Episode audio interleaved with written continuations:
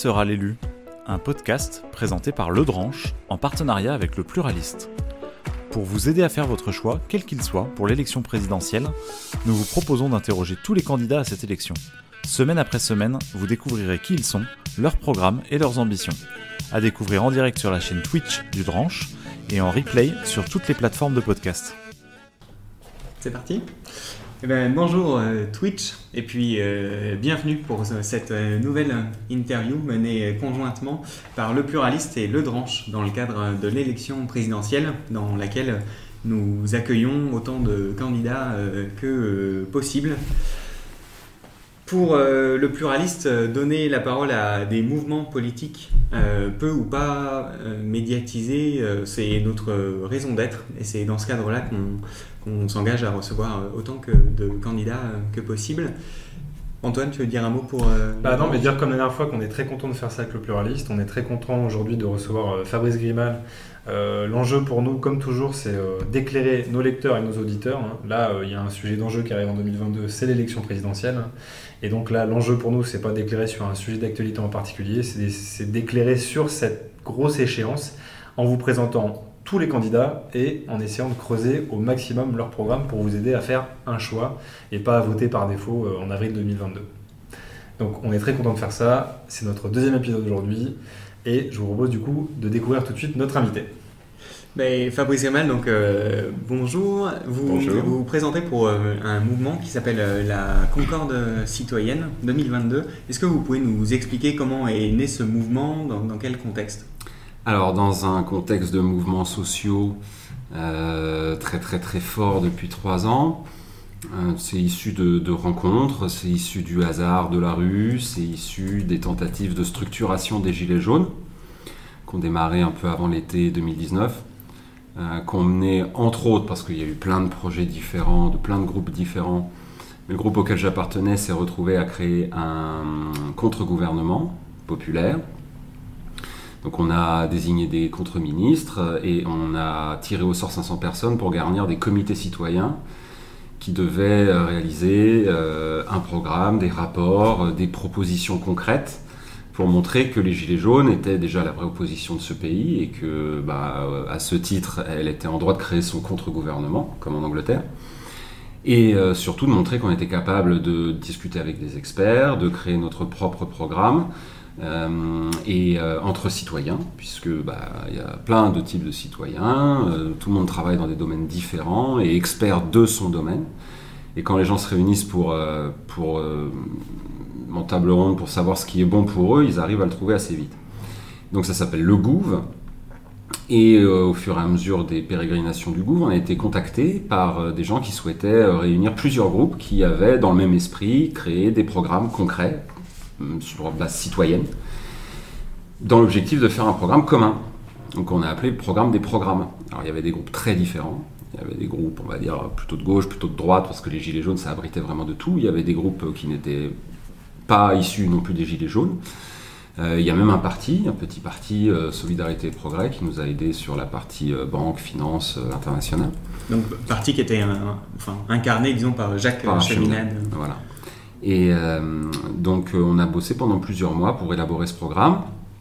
On en est très très fier parce qu'il est complet, il brosse à peu près tous les domaines, il est chiffré, il est précis, il est conforme aux aspirations populaires, euh, aux 42 premières propositions des Gilets jaunes, aux 59 premières revendications du vrai débat, enfin à tout ce qui était sérieusement sorti des mouvements sociaux de ces dernières années. Donc des revendications à la fois démocratiques, de pouvoir d'achat, de justice sociale. Et, euh, et donc on s'est demandé si ce, programme pourrait être euh, confié à quelqu'un euh, déjà connu, de crédible dans la sphère politique ou dans la sphère citoyenne, quelqu'un qui serait en, accord avec nos idéaux donc de justice sociale, de justice fiscale, de souveraineté du peuple, c'est-à-dire de démocratie réelle, et d'indépendance de la nation. Et il se trouve qu'il bah, n'y en avait pas, on n'a pas trouvé ni parmi les euh, figures les plus connues, on va dire, des Gilets jaunes, ni parmi le personnel politique qu'on connaît bien et euh, dont on sait qu'il n'y a pas grand-chose à espérer. Vous, vous avez proposé de euh, prendre en charge l'incarnation du, du parti Ah, moi, j'ai rien proposé du tout. Non, non, pardon, quand je dis vous, c'est les mouvements qui euh, se, euh, se rassemblaient. Vous- Mhm. vous, vous avez démarché des gens qui vous ont dit Ah, non non, on a, on a regardé la liste des gens disponibles, déclarés. On s'est dit, bon, bah, soit, euh, soit ils sont efficaces, mais ils n'ont pas du tout nos idées, donc euh, ça sert à rien. Euh, soit il y a à peu près personne de, disponible. Donc on va désigner en interne, et donc chaque groupe a fait une élection sans candidat pour désigner son champion, entre guillemets. Et euh, ceux qui ont été désignés par chaque groupe se sont retrouvés, et bah, ils se sont désistés en ma faveur. Donc je me suis retrouvé. donc moi j'avais été désigné par le goût. Et, euh, et donc bah, me voilà depuis euh, juin candidat à l'élection présidentielle euh, pour la Concorde citoyenne et le programme des programmes. Alors justement, en préparant l'interview, on s'est posé une question, alors juste pour revenir à ce que vous disiez. Euh, Est-ce que vous avez été capable de définir une sorte de positionnement politique ou pas du tout Ou au contraire, justement, vous ne voulez pas en avoir Quand vous avez justement regardé un petit peu scruté les, programmes des candidats, est-ce que naturellement vous avez été plus à gauche, plus à droite, ou alors euh, c'était transpartisan Alors c'est très difficile parce que effectivement c'est un projet très clairement transpartisan. Alors je sais que les gens d'extrême gauche détestent euh, l'aspect transpartisan. Ils disent si t'es ni de gauche ni de droite, c'est que t'es de droite. C'est une position un sectaire. Euh, un certain nombre de gens préfèrent voir leur pays crever euh, si c'est pas eux qui le sauvent et eux seuls.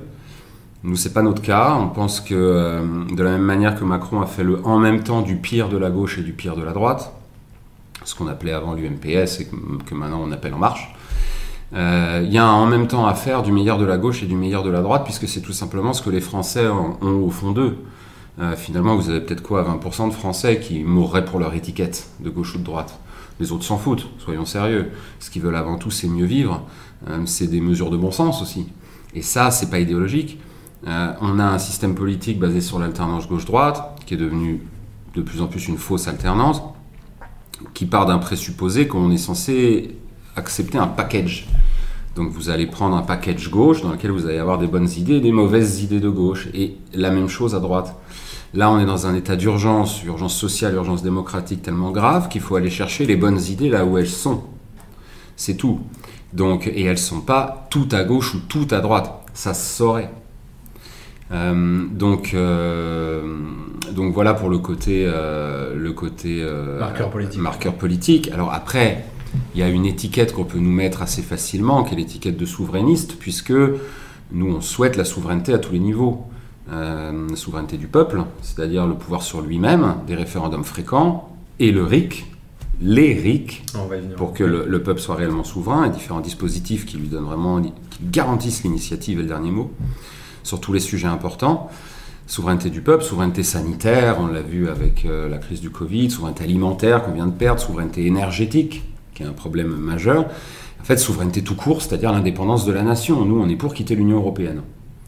Et ça plein de choses ont fait débat dans nos négociations entre groupes pour faire le programme, mais ça, ça n'a pas fait débat. On était tous pour la sortie. Donc on peut dire de nous qu'on est des souverainistes, même si le mot n'est pas forcément apprécié à sa juste valeur euh, euh, dans tel ou tel cercle de la société, mais bon, il faut faire avec. On, on- on va revenir effectivement hein, sur euh, la, la souveraineté bah, par rapport à, à l'Union européenne, mais euh, là, dans un premier temps, donc on, on a parlé euh, des mouvements desquels vous étiez euh, issu, mais vous personnellement, quel est votre parcours? Politique ou Bah, personnel? Personnel, mais, mais politique si. Euh, Comment, comment on se retrouve euh, voilà, en 2021 candidat investi par un ensemble de mouvements de gilets jaunes qui se sont euh, regroupés pour désigner un candidat commun? Alors, euh, je vais essayer de vous la faire rapide. je m'intéresse à la politique depuis mon plus jeune âge. Euh, je suis génération guignol de l'info, euh, Chirac, Chirac, Jospin, tout ça. Je suis né en 80. Et très vite, je me suis intéressé à ça, avec notamment bah, des parents qui me disaient personne ne détient 100% de la vérité, tu dois trouver une partie de la vérité à gauche, une partie de la vérité à droite. Ce que je trouve est un, déjà une, position relativement sage et que j'ai essayé de m'en inspirer. Mais j'ai jamais a- appartenu vraiment au sens propre à un parti, jamais vraiment milité pour un parti. Euh, quand j'étais euh, plus jeune, euh, je m'intéressais à plein de choses et quand j'ai eu l'âge vraiment d'y aller, j'ai- répondu à peu près à toutes les invitations. C'est-à-dire dès que je voyais un tract pour quelque chose, une réunion publique, j'y allais. J'allais à des meetings, je suis à des meetings de plein de candidats à l'élection présidentielle de gauche, de droite, d'extrême gauche, tout ce que vous voulez.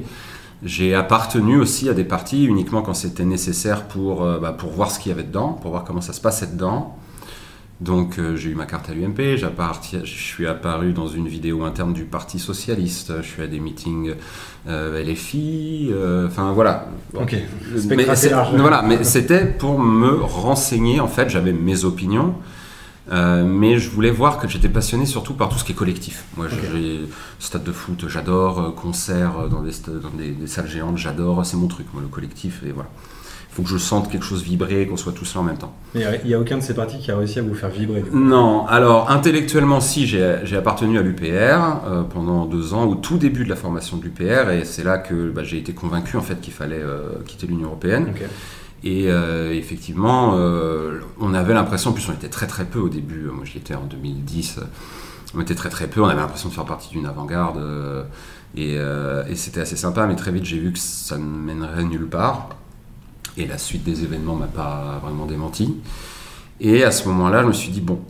fait... pardon, mais curiosité, très, très rapidement, pour, pour, quelle raison ça, ça, vous a paru évident que ça Parce que c'est le bonhomme.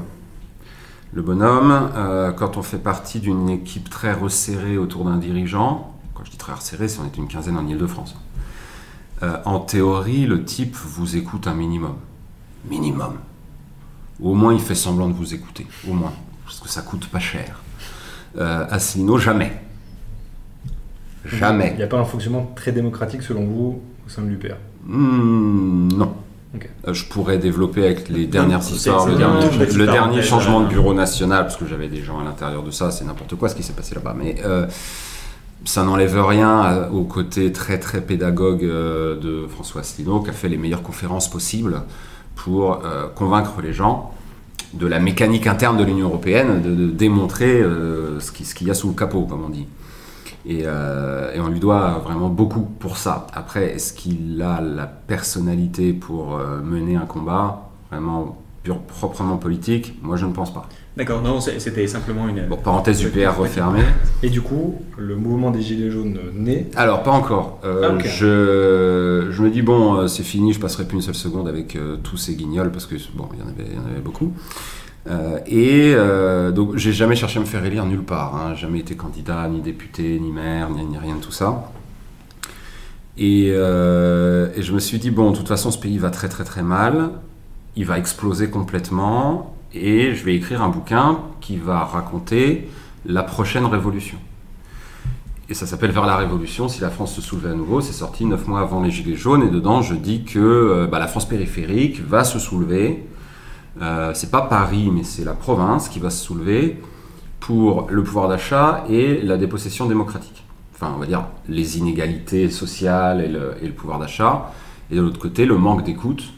Euh, et donc, en gros, ça se résume à 2005, le référendum. Euh, la, forfaiture de Sarkozy sur le référendum, et 2008, la crise financière, les Man Brothers, jamais résolue, le marasme économique depuis et les inégalités croissantes le mélange des deux, le côté historique, on connaît les Français, on sait qu'ils aiment bien sortir dans la rue, intervalles réguliers, que là ça fait quelque temps, euh, et que tout est en place pour une explosion massive. dans mon bouquin, je disais, ça va péter là, euh, avant l'élection présidentielle de 2022. Malgré tout, Macron sera réélu, parce que le système est tellement sclérosé que rien ne pourra y faire, même s'il a qu'une petite minorité avec lui. Du coup, devant le blocage ultime, parce que Macron, une fois réélu tout puissant, dira bon, bah maintenant c'est bon, je peux vendre DF, je peux vendre toutes les, routes nationales. Là, à ce moment-là, ce sera la vraie révolution. Donc, moi, je maintiens ce que j'ai écrit dans ce bouquin, il n'y a rien qui change. Sauf qu'entre-temps, évidemment, les gilets jaunes sont arrivés, je me suis jeté dedans euh, tout naturellement. Et petit à petit, j'ai rencontré du monde, j'ai commencé à rédiger un peu les communiqués euh, des figures du mouvement. Euh, et, à essayer dans l'ombre euh, d'activer des choses pour organiser un peu, coller des gens ensemble, faire tenir des, des, groupes entre eux, et euh, après, bah, démarre ce que je vous ai raconté, le Gouv, puis la Concorde citoyenne. Alors il y a plusieurs questions. déjà, juste une question d'aider, on nous demande, est-ce que vous pouvez repréciser le nom du livre, s'il vous plaît? Vers la Révolution, et si la France se soulevait à nouveau, Mars 2018, édition Jean-Cyril Godefroy. J'en profite pour euh, placer Une année en jaune, mon deuxième livre, qui est mon journal de manifestant. Ça raconte la première année du mouvement et, euh, euh, vu depuis, bah, depuis le, milieu du pavé. Quoi. Et ça sort là très bientôt aux éditions Perspective Libre. Ok, très bien. Alors c'est marrant, j'ai l'impression que le chat a préparé l'interview avec nous parce qu'il y a énormément de questions sur la question de l'indépendance nationale, de la souveraineté et la question de l'Europe. Mhm. Donc c'était le, le premier sujet qu'on peut, qu'on peut aborder, c'est un sujet qui apparaît euh, rapidement dans votre programme. Alors, il s'intitule précisément Reconstruire l'indépendance nationale. Euh, et là on parle de... Il y, a- il y a pas mal de notions qui sont abordées. Démondialisation, sortie de l'OTAN et surtout on a parlé de la sortie de l'Union Européenne. Euh, vous l'avez dit, est-ce que c'est le, est-ce que c'est un gros marqueur de votre campagne? Est-ce que le, le fait de sortir de l'Union Européenne, c'est un, un- une des priorités selon vous euh, si euh, vous devenez euh, président en 2022 Alors, c'est un gros marqueur, oui et non. En fait, c'est une condition nécessaire. Pas suffisante, mais nécessaire. Par contre, une fois qu'on l'a fait, on n'en parle plus. C'est-à-dire que nous, on ne voit pas l'intérêt de parler de ça en premier ou de ne parler que de ça ou de mettre l'accent là-dessus à tout prix. Comme certaines personnes de l'UPR, c'est, vous savez, vous attraper par la gorge et tant que vous n'avez pas dit, ok, c'est bon, euh, vive le Frexit, ils vous lâchent pas. Euh, c'est une condition à plein d'autres choses. C'est-à-dire qu'on a des véritables mesures efficaces de justice sociale, de justice fiscale, de souveraineté populaire.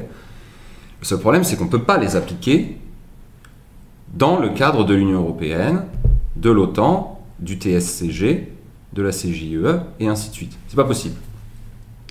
On voit avec le cas polonais en ce moment comment ça se passe. Bon, Alors juste pour préciser pour nos auditeurs, il y a un bras de fer qui se noue en, en ce moment avec la, la Pologne qui veut faire prévaloir son droit national hein, sur le droit européen. Toute la question est là, c'est la question de fond. Et nous, c'est cette question-là qu'on pose aux Français. Quelle est la loi que vous voulez voir prévaloir? Est-ce que c'est la loi française ou est-ce que c'est la loi européenne? Il y a déjà beaucoup de Français qui pensent que la loi française prévaut. Alors, euh, point de vue purement théorique, la Constitution prévaut sur les traités européens. Jusqu'à la ligne où elle abdique totalement en faveur des traités européens. Voilà. C'est-à-dire que si l'Europe s'amusait à transformer des, des équilibres euh, constitutionnels en France, elle n'a pas le droit. Par contre, le Conseil constitutionnel français s'est officiellement démis de toute possibilité de contester quoi que ce soit venant de l'Europe qui soit pas du domaine pu- purement constitutionnel. C'est-à-dire toutes les politiques sociales, toutes les politiques économiques, fiscales, affaires étrangères, frontières, tout ça, le Conseil constitutionnel français dit noir sur blanc, je ne m'en occuperai pas, je ne saisirai jamais la, la Grande Cour, là, jamais. Voilà. Donc au final, dans les faits, oui, c'est bien l'Europe qui décide, et euh, il suffit d'écouter les responsables européens qui le disent de manière très très très très très explicite, qui le disent depuis 20 ans et qui le répètent chaque jour un peu plus. Donc je pense que là-dessus, il n'y a plus débat, il y a les gens à qui ça plaît, ils disent ok, nous on veut que décider à 27, on veut que ce soit une décision collective. Le problème, c'est qu'on ne décide pas à 27, il y a toujours un 28e qui arrive, ou un parmi les 27 qui est plus fort que les autres. Donc bah, soit c'est Berlin, soit c'est Washington. Mais c'est quasiment plus Paris, c'est jamais Athènes, ça c'est sûr. Donc, euh, donc oui, Vous, vous croyez pas du tout à la possibilité de refonder euh, pas du tout, euh, c'est impossible. Parce qu'on a vu, il y a plusieurs candidats Oui. qui ne militent pas pour la sortie de l'Europe, mais pour la refonte des traités européens. Pour vous, le, le- le divorce est consommé, il faut se Alors écoutez, je, je- bon, euh, c'est pas à moi de dire ce que je pense de mes concurrents, mais ceux qui disent ça en tout cas sont des hypocrites ou des menteurs ou les deux. Euh, ou ils sont euh, ignorants. Euh, ignorants de, des textes et ignorants de l'histoire de l'Union Européenne, de tout ce qui s'est passé récemment. L'Union Européenne, c'est de pire en pire. On pouvait encore faire les malins il y a 25-30 ans. Il y a beaucoup de gens qui restent sur leurs souvenirs d'il y a 15, 20, 25, 30 ans. Ils oublient qu'entre-temps, il y a eu le traité de Lisbonne, ils oublient qu'entre-temps, il y a eu le TSCG, ils oublient qu'entre-temps, il y a eu tout ça. Ça change, il faut, faut- peut-être- faut mettre à jour ses connaissances. Pe- Peut-être le TSCG, vous pouvez expliquer? Euh, traité sur la stabilité euh, financière européenne suite à la crise de 2008. En gros, c'est le traité qui dit que euh, bah, notre budget en fait doit être validé par l'Union européenne euh, et euh, que bah, les, les, les GOP, les grandes orientations de politique économique décidées par la Commission, doivent s'appliquer. On nous dit c'est du soft power, c'est juste des recommandations. C'est pas vrai, quoi. Mais les gens se renseignent pas, c'est pas possible. Toutes les préconisations des GOP passent. Soit ça prend un an, soit ça prend deux ans, soit ça prend trois ans. Ça prend jamais plus. Et c'est tout, et c'est comme ça. Ça, c'est empirique, c'est pas de la théorie. Donc, euh, donc euh, et à passe parce que c'est un jeu de négociation permanente où si vous voulez conserver encore un peu de ce qu'arrange la France dans la PAC, eh ben, il faut lâcher sur ça, lâcher sur ça, lâcher sur ça, lâcher sur ça. Et malgré tout, vous allez perdre ce qui vous intéresse dans la PAC. Au bout d'un moment, vous le perdrez. Et on l'a déjà perdu d'ailleurs. Donc euh, c'est pas du tout un jeu à somme nulle, c'est pas du tout un jeu gagnant-gagnant.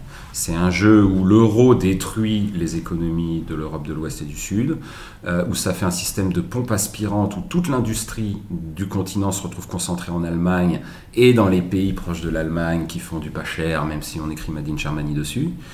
Euh, ça, tout le monde le sait, des prix Nobel l'ont écrit. c'est les gens vous le disent en privé. C'est-à-dire, vous discutez avec des banquiers, vous discutez même avec des politiciens. Là, en privé, ils vous le disent. C'est vrai. Et en public, plus personne. Un type, je ne veux pas balancer, mais il mérite tellement que je le balance. Un certain euh, Nicolas quelque chose, avec un nom composé en double, là, euh, qui en privé dit des horreurs, euh, pour qui est politiquement correct, et, et vous explique que l'Union Européenne, faut en sortir, Frexit instantané, toute son équipe autour de lui dit ça, et dès qu'il y a une caméra, terminé. Uniquement par différenciation vis-à-vis de Marine Le Pen. Euh, voilà, c'est uniquement du calcul politique bête, et méchant. J'ai la même chose à gauche, évidemment, je lâche pas les blases tout de suite, mais on va peut-être les lâcher tout à l'heure. Mais bon, donc il faut cesser l'hypocrisie. Nous ne sommes plus souverains. Euh, la France est devenue un État vassal d'une espèce de superpuissance euh, germano-américaine. Est-ce que c'était vraiment ça son destin? Moi, je crois pas. Euh, on est un des pays les plus riches du monde, la, deuxième puissance maritime. Euh, on a les meilleurs ingénieurs du monde. Si nous, on n'est pas capable de s'en sortir tout seul, alors que la Norvège s'en sort tout seul sous prétexte qu'elle extrairait quelques barils de pétrole chaque année et que ça suffit, c'est bon pour être tout seul, euh, faut arrêter le délire. Donc, on a un plan pour sortir de l'Europe. Peut-être ça intéressera. Bah, on, va, on, va, y venir justement parce que la sortie de l'Europe, ça, implique euh, beaucoup de choses. Alors déjà, une question qu'on a envie de poser, c'est euh, euh, une question qu'on a déjà dû souvent vous poser, mais qu'on s'est posé nous-mêmes et qu'on nous a posé. C'est quel accueil vous pensez auraient les marchés financiers d'une annonce comme ça Alors c'est une question facile, hein, mais qui est revenue très souvent. vous devenez candidat, vous annoncez un Frexit. Hein, mhm. selon vous, quel impact ça a sur les marchés financiers et sur la capacité de, de la France à se financer notamment? Alors, c'est la deuxième partie de la question qui répond à la première. C'est-à-dire qu'on a peur des marchés financiers quand on n'est pas capable de se financer tout seul. Soit par l'épargne interne des Français, soit par création monétaire, on va dire, saine. Euh, c'est-à-dire que la Banque de France puisse, comme elle l'a fait pendant toutes les Trente Glorieuses, générer de la monnaie de deux manières. Le circuit du trésor pour des investissements productifs et l'escompte du, du déficit de l'État en fin d'année, qui peut être soit payé rubis sur l'ongle si il n'y a pas d'inflation, euh, ou alors si on a peur d'une inflation, eh ben, ça peut être un prêt à 0% ou après à 1%, mais de la Banque de France, pas des marchés financiers. Donc on peut s'en passer. Euh, et en, fait, la, question, c'est pas euh, comment est-ce qu'on ferait pour enfin, financer l'économie à terme dans le nouveau système, mais plutôt la, phase de transition. Par exemple, en, voilà, en 2017, quand le, le scénario un peu de Jean-Luc Mélenchon au deuxième tour commençait à devenir un peu sérieux, le taux euh, auquel la France empruntait de l'argent à 10 ans commençait déjà à, augmenter. Euh, sûr. Et, donc en fait, avant même d'être élu, on, peut imaginer que les marchés financiers commenceraient à, se tendre sur la question. Alors certes, mais si on récupère notre souveraineté monétaire, à partir de là, on n'a plus besoin des marchés financiers pour financer l'État. Et, donc la question ne se pose plus. La, la, question des taux à 10 ans, à 20 ans, à 30 ans et de leur tension sur le marché, à partir du moment où il y a une concurrence qui existe et que cette concurrence, c'est la Banque de France qui l'assume, euh, mécaniquement, les taux ne vont pas forcément éclater. Euh, la France reste là, on prête à des taux négatifs parce que les, marchés se disent ok c'est la France c'est n'importe quoi il y a les gilets jaunes dans la rue qui cassent tout pendant, pendant un an mais avec des taux de moins 1 vous voyez? La France était pourtant hyper instable à ce moment là on pouvait difficilement faire plus Bon. Il n'y avait pas d'instabilité. Il n'y avait pas d'instabilité institutionnelle, c'est vrai, mais euh, socialement, c'était n'importe quoi. Euh, ensuite, ben, la France a été un des pays les moins bien gérés dans la crise euh, sanitaire, un des pays qui a pris le plus cher en termes de, décroissance, hein, de récession, et, et, bien pourtant, on continue d'emprunter à des taux négatifs. Donc oui, c'est sûr que ça va pas. Une grosse partie de notre de notre programme risque de ne pas plaire au système financier. Il n'y a pas que cette histoire d'Union européenne, il y a tout le reste, et il y a tout ce que justement la sortie de l'Union européenne va permettre. Alors justement, alors on voulait y venir parce que dans votre programme, ça a pour conséquence également de sortir de l'euro et de, du coup de, de revenir au franc. Est-ce que vous pouvez revenir un petit peu là-dessus du coup Alors revenir au franc, non, passer au nouveau franc. Nouveau franc. Un pour un, un euro égale un franc, ça permet d'éviter la valse des étiquettes. Vous savez, le 24,99 euros euh, qui devient euh, 13 francs 18 et qui de coup devient 14 francs 99. Voilà, parce que c'est des prix psychologiques. Euh, pour éviter ça, c'est un pour un. Comme ça, la dette des gens, l'épargne des gens, tout c'est un pour un. Euh, on garantit évidemment la dette des Français. Euh, nous, on est pour une annulation partielle de la dette de l'État, uniquement celle qui est détenue en propre par la Banque de France et qui n'a strictement rien à voir avec l'épargne des Français. C'est juste une ligne sur le bilan de la banque et c'est quasi totalement virtuel. Donc celle-là, on peut l'annuler euh, en conservant la dette de l'État qui est contenue dans les assurances vie, les plans épargne logement, euh, les PEL, les, PEA, les, les, livrets A et tout ça. Donc on garantit l'épargne et euh, le franc pourra être dévalué dans une zone de 15-20% qui va redonner euh, de, la, de, la, de la latitude et du, de l'air pour euh, nos exportations. Et donc c'est la base, vraiment la toute première étape nécessaire si on veut réindustrialiser le pays, qu'on veut voir revenir des usines dans ce pays. Il n'y a pas d'économie saine sans production. Euh, les seuls pays que vous trouverez dans le monde qui ne sont basés que sur les services, qui n'ont pas de production avec, qui n'ont plus de production avec, c'est soit des micro-États euh, type paradis fiscaux, Singapour et compagnie, soit le Royaume-Uni. Mais le Royaume-Uni, 25% de son PIB, c'est la finance, et, il gère la finance de tout le continent, voire même une grosse partie du monde. Donc, ok, avec autant de finances, vous arrivez à tenir. Et encore, parce qu'il y a des coins d'Angleterre qu'il vaut mieux pas aller visiter. Euh, donc, Donc, la richesse, il y a- il n'y a de richesse que de production, Il y, a- il y a bien euh, l'idée quand même à terme d'évaluer le franc par rapport à l'euro. bien sûr.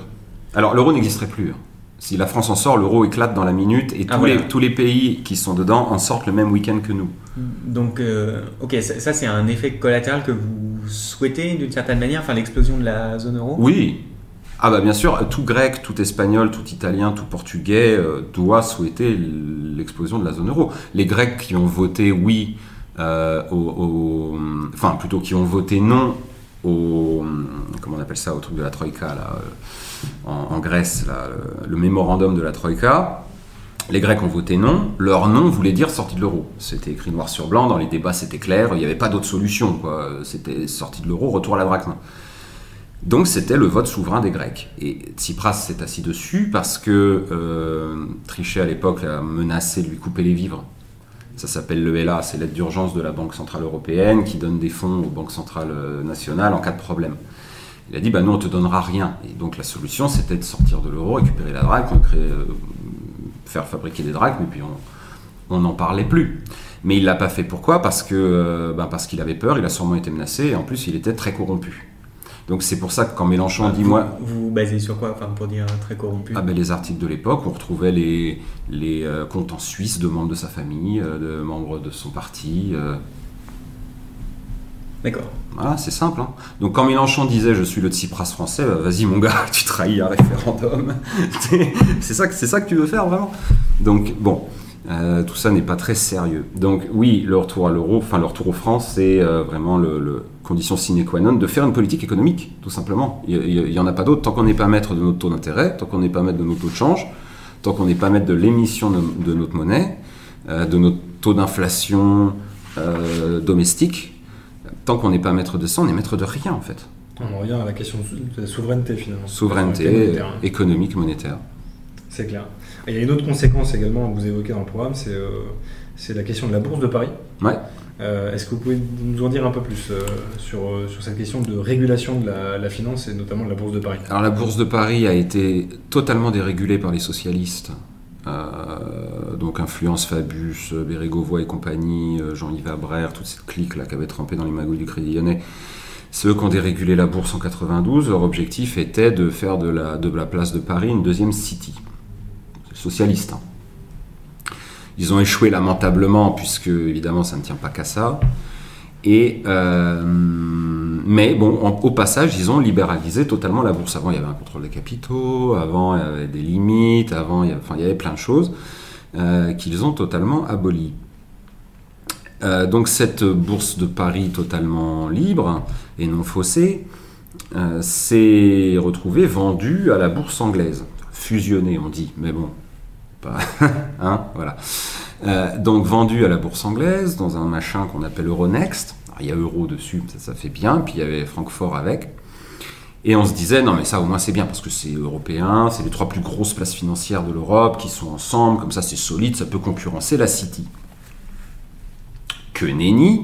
Donc il n'y a jamais d'apprentissage, c'est-à-dire qu'on va jamais chercher les gens qui ont dit ces conneries-là, ces salades-là, pour les mettre au pied du mur, leur mettre la tête dans un pilori et dire, euh, les enfants vont vous jeter des œufs pour l'ensemble de vos mensonges pendant des années, qu'on peut vérifier noir sur blanc.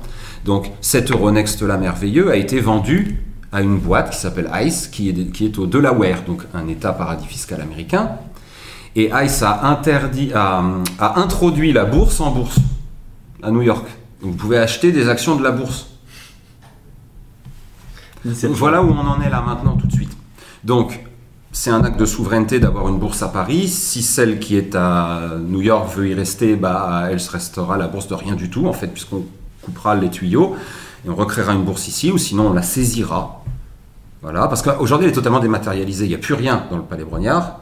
Il a été vendu à GL Event et de- dedans il y a des, des séminaires d'entreprise qui s'organisent. Je sais, c'est mon métier. Donc euh, elle est dématérialisée. Il y a des, hubs, des data centers un peu partout. Et puis elle est surtout euh, euh, dans. C'est un peu comme un esprit, un peu un, fantôme qui serait présent un peu partout, qui entrait les salles de marché de, euh, bah, de toutes les banques en fait, qui euh, connectées entre elles donnent la bourse de Paris. Mais il n'y a plus de building, il n'y a plus rien. Donc euh, il n'y a plus que des règles qui n'existent pas, en parce qu'il n'y a quasiment plus de règles. Euh, et il y a l'AMF qui n'a pas un sou pour travailler. C'est-à-dire, sans vouloir caricaturer, ils sont sous MS-DOS alors que les autres ont des euh, ordinateurs quantiques. Donc à un moment donné, on ne veut pas leur donner les moyens d'aller réguler la bourse. Donc tout ça doit être national. Et, euh, et donc bah, pour ça, il faut c'est saisi quoi. Saisi. Alors, juste pour les auditeurs, l'AMF, c'est l'autorité des marchés financiers, qui est un peu la police des marchés financiers en France. Sauf qu'ils n'ont pas les moyens de leurs ambitions. Euh, quand vous êtes premier vos promos, on vous fait un pont d'or chez Goldman Sachs. Euh, et puis bah, euh, ne finissent à l'AMF que ceux qui ont vraiment euh, le- le- la conviction chevillée au corps de vouloir sauver la patrie, sauf qu'on ne leur donne pas les moyens de le faire, informatique, euh, personnel. Euh, et puis bah, les derniers de la classe, ceux qui n'ont pas été pris par Goldman Sachs. C'est pas leur faire euh, un- offense ou injure de, de dire ça, hélas, hélas c'est vrai. Et bah, pour avoir, moi j'ai fait une grande école de commerce, donc j'ai des copains dans les grandes banques et des copains à la Banque de France ou à l'AMF. Les uns me disent Oh là là, quand le régulateur arrive, oh là là, on sue, c'est chaud.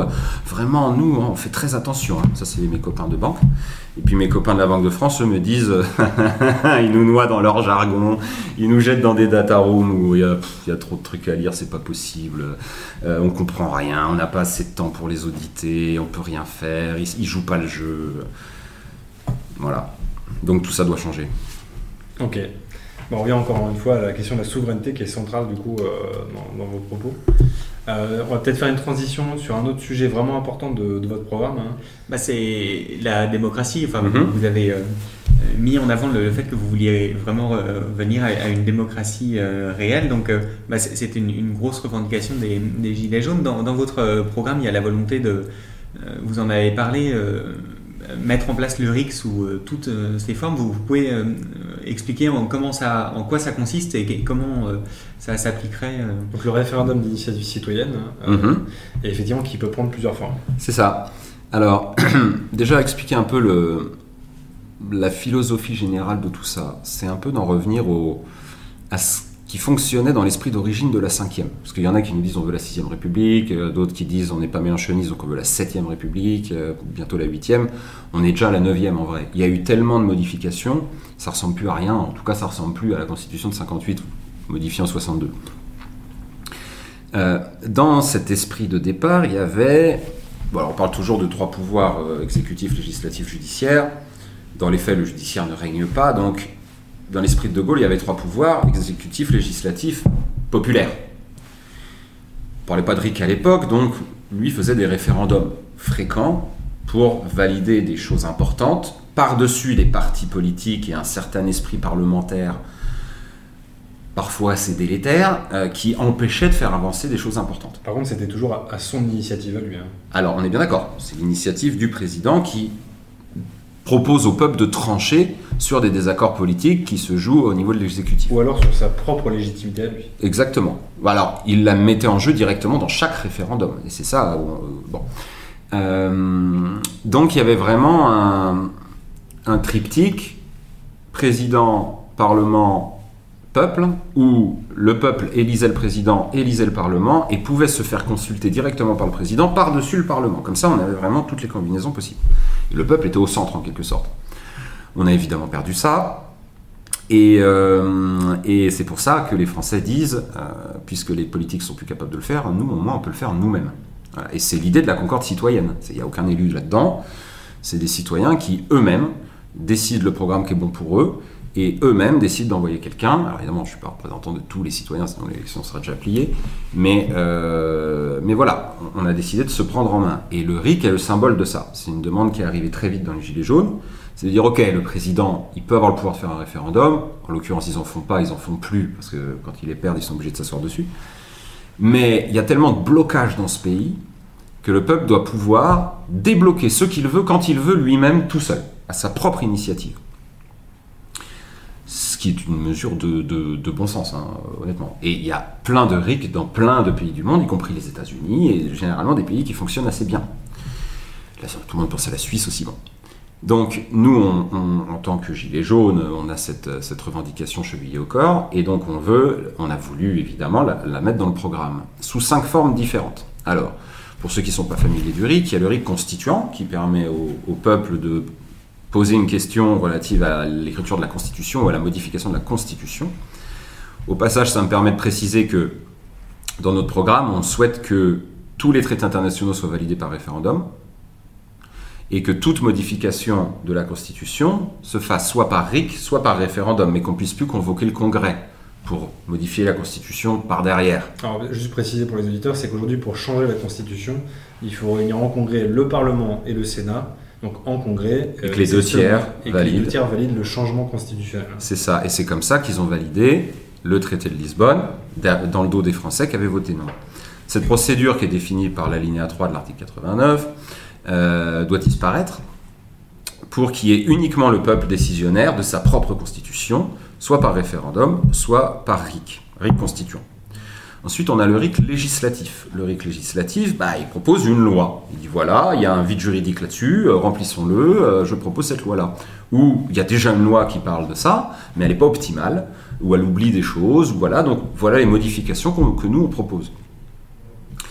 Euh, et si les Français votent, bon, bah, pas de débat. Donc pour être clair, est-ce que vous leur permettez alors, non seulement de faire des amendements, c'est ce qu'on Mhm. comprend, à des, à des propositions ou des projets de loi existants, mais aussi carrément d'être à l'initiative d'un à l'initiative, à l'initiative d'une proposition de loi. Alors après, la question se pose quand les sous rentrent en jeu. C'est-à-dire, alors on va me dire toute loi euh, coûte des sous, ok, mais euh, il y a des lois qui mettent en place des impôts ou qui suppriment des impôts.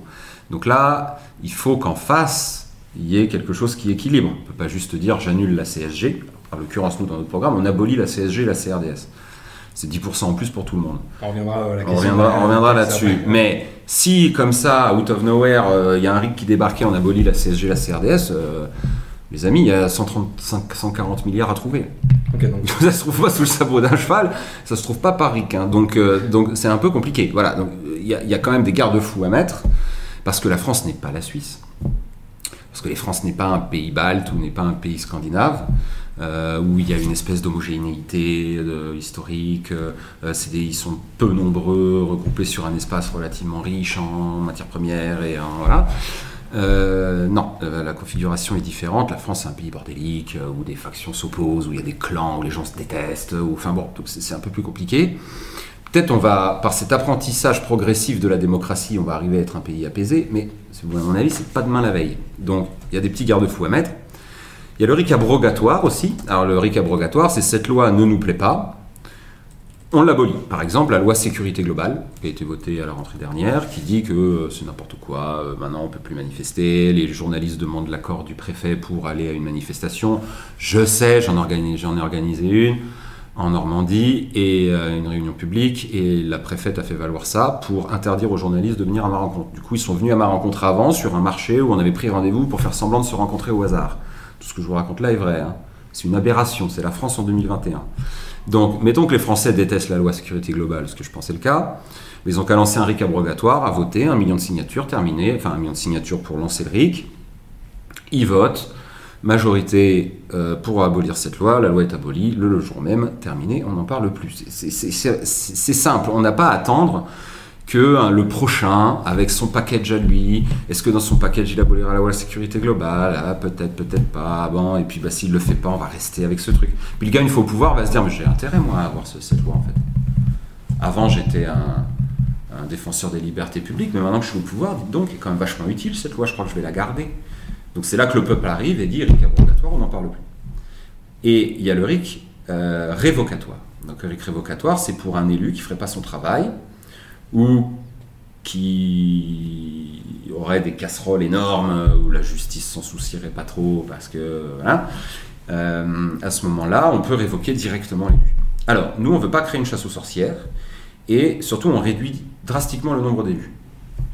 Euh, on abolit les régions, donc il n'y a plus d'élus régionaux. On remplace les élus départementaux par un tirage au sort de maires de- du département et de citoyens.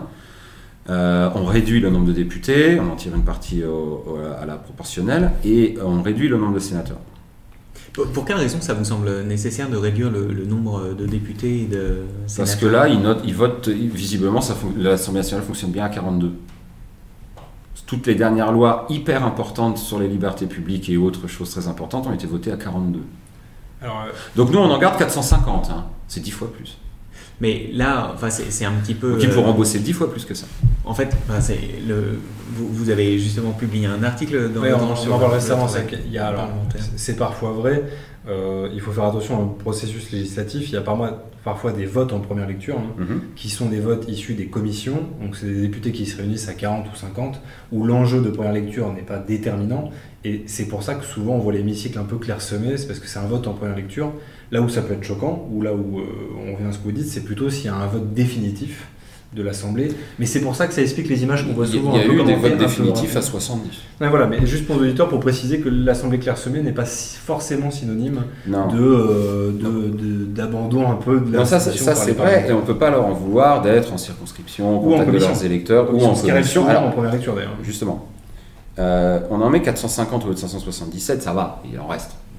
C'est vrai qu'ils ont un gros travail à faire, notamment en commission. Mais nous, on, on- on propose, on veut utiliser le tirage au sort dans ce qu'il a de meilleur, c'est-à-dire sa fonction de contrôle. Donc on crée des commissions citoyennes tirées au sort sur liste d'aptitude du domaine en question, défense, santé, euh, les travail, commissions intérieur, permanentes. Voilà. Il y a 7 ou 8 commissions permanentes. commission, euh, commission parlementaire, commission sénatoriale, et dans les cabinets des ministres. Donc par exemple, vous avez une loi type Covid euh, qui euh, est en, en train d'être euh, conçue dans le bureau du ministre, dans son cabinet, et ben à côté vous avez une pièce remplie de 20 personnes tirées au sort sur liste d'aptitude, donc bah, des infirmières, euh, des euh, chirurgiens, des euh, brancardiers, des, des infirmières libérales, anesthésistes, des parties prenantes du voulez. domaine concerné. Voilà, tirés au sort, renouvelés tous les ans, qui sont sur place pour donner leur avis et pour contrôler, voir tout ce qui se passe. Donc euh, le lobbying euh, in situ, ce sera du lobbying citoyen. Par contre, si c'est le défilé des types en, en, cravaté avec leurs petits, leurs petits attachés caisses qui viennent faire du lobbying dans le bureau du ministre, ce sera sous les yeux des citoyens. Et j'en profite, je vous interromps, je m'excuse, mais il y a une question qui revient, notamment il y a El Famoso, ta maman, qui pose la question, c'est est-ce que c'est pas le prendre le risque, alors avec CERIC et ces contrôles un peu citoyens finalement des, euh, des institutions, de créer alors soit une forme d'instabilité gouvernementale ou une forme d'inertie gouvernementale, c'est-à-dire que la décision prenne plus de temps ou qu'il y ait plus de pivots ou de changements de décision, euh, qu'il y ait moins de linéarité en tout cas dans l'action gouvernementale. Alors déjà, Viviane Reding, commissaire européen, a dit que 80% de nos lois, donc 80% du travail de l'Assemblée, provenaient de transposition de directives européennes. Il faut quand même comprendre qu'on va amputer l'Assemblée de 80% de son travail à ce compte-là.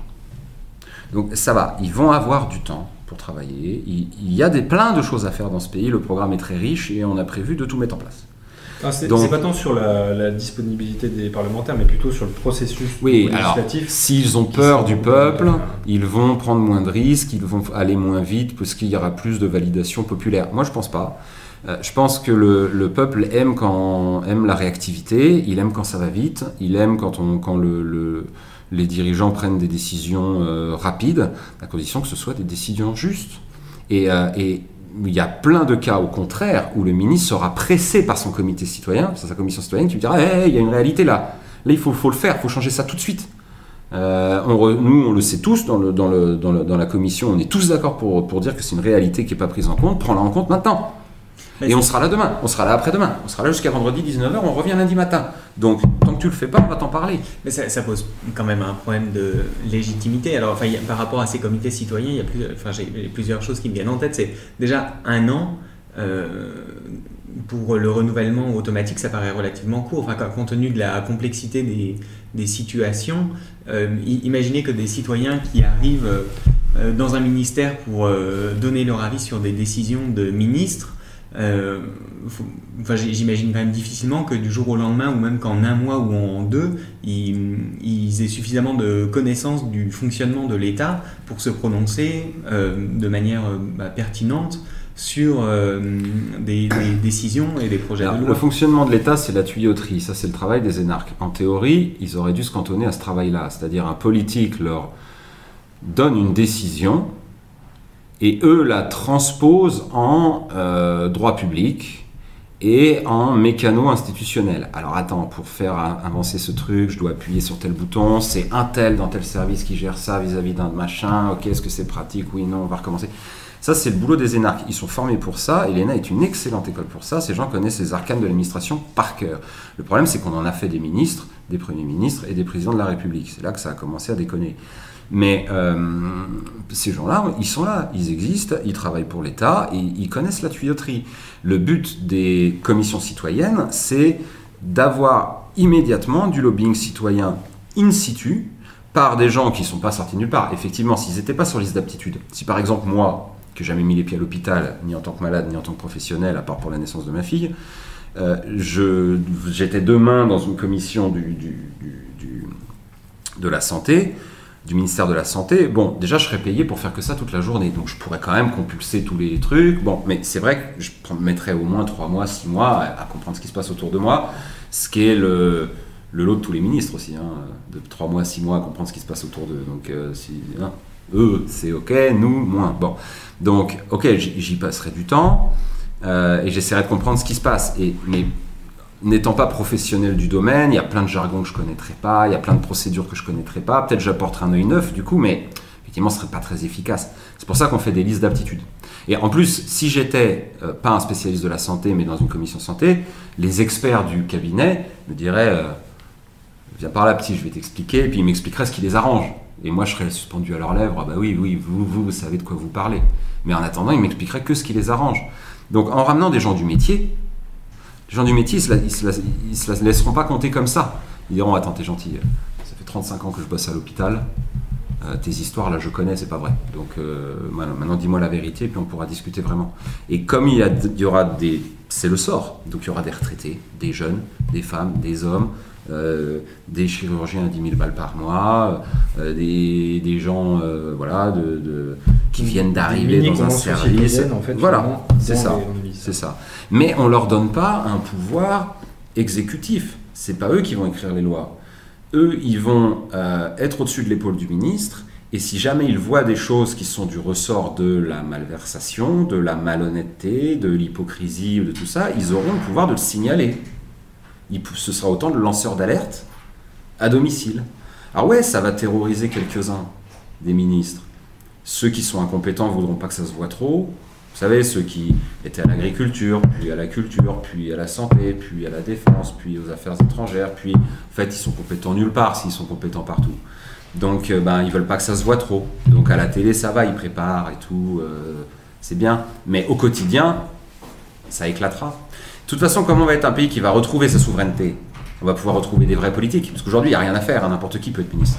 Il suffit de prendre ce que Viviane Reding dit, bah, Qu'est-ce que l'Union européenne dit sur mon domaine? Elle dit ça, bah, de toute façon, le Parlement est déjà en train de le transposer, bah, je vais mettre mon nom sur une loi qui raconte plus ou moins la même chose. Tout le monde sera, tout le monde sera content comme ça. Est-ce qu'on a fait le tour euh, des Ah, différentes formes de- j'en- profite, c'est une question assez personnelle, mais du coup, vous ne reprenez pas à votre compte une proposition qu'on a vu émerger aussi, c'est carrément de faire un, par exemple, un Sénat citoyen, c'est-à-dire une Non. chambre euh, parlementaire euh, constituée de citoyens tirés au sort, qui viendrait un peu assurer ce contrôle finalement citoyen, Mhm. mais de manière beaucoup plus institutionnalisée, euh, avec des Non. citoyens qui deviennent partie prenante des Il y a eu beaucoup de recherches sur le tirage au sort et j'incite les gens à aller lire les bouquins de Manin, de Van Reybrouck, de... Enfin bon, je les ai pas tous sur, euh, en tête là, mais il y en a un certain nombre. Euh, il y a Yves Saint-Omer et il y a Jacques Testard.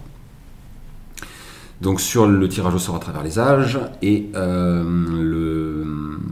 notamment bah, à des époques assez récentes. Et notamment le travail que Jacques Testard a fait sur le, tirage au sort pour des comités citoyens dans le domaine de la bioéthique. Donc il a fait des expériences comme ça, il a testé, il s'est aperçu que il y avait des conditions à remplir pour que euh, ça se passe bien et pour que arrive ce qu'il appelle l'humanitude, c'est-à-dire ce moment où on est prêt à voter contre son propre intérêt parce qu'on a compris quel était l'intérêt collectif et on est emporté par une espèce d'exaltation de, de- prendre la bonne décision pour le, pour le collectif.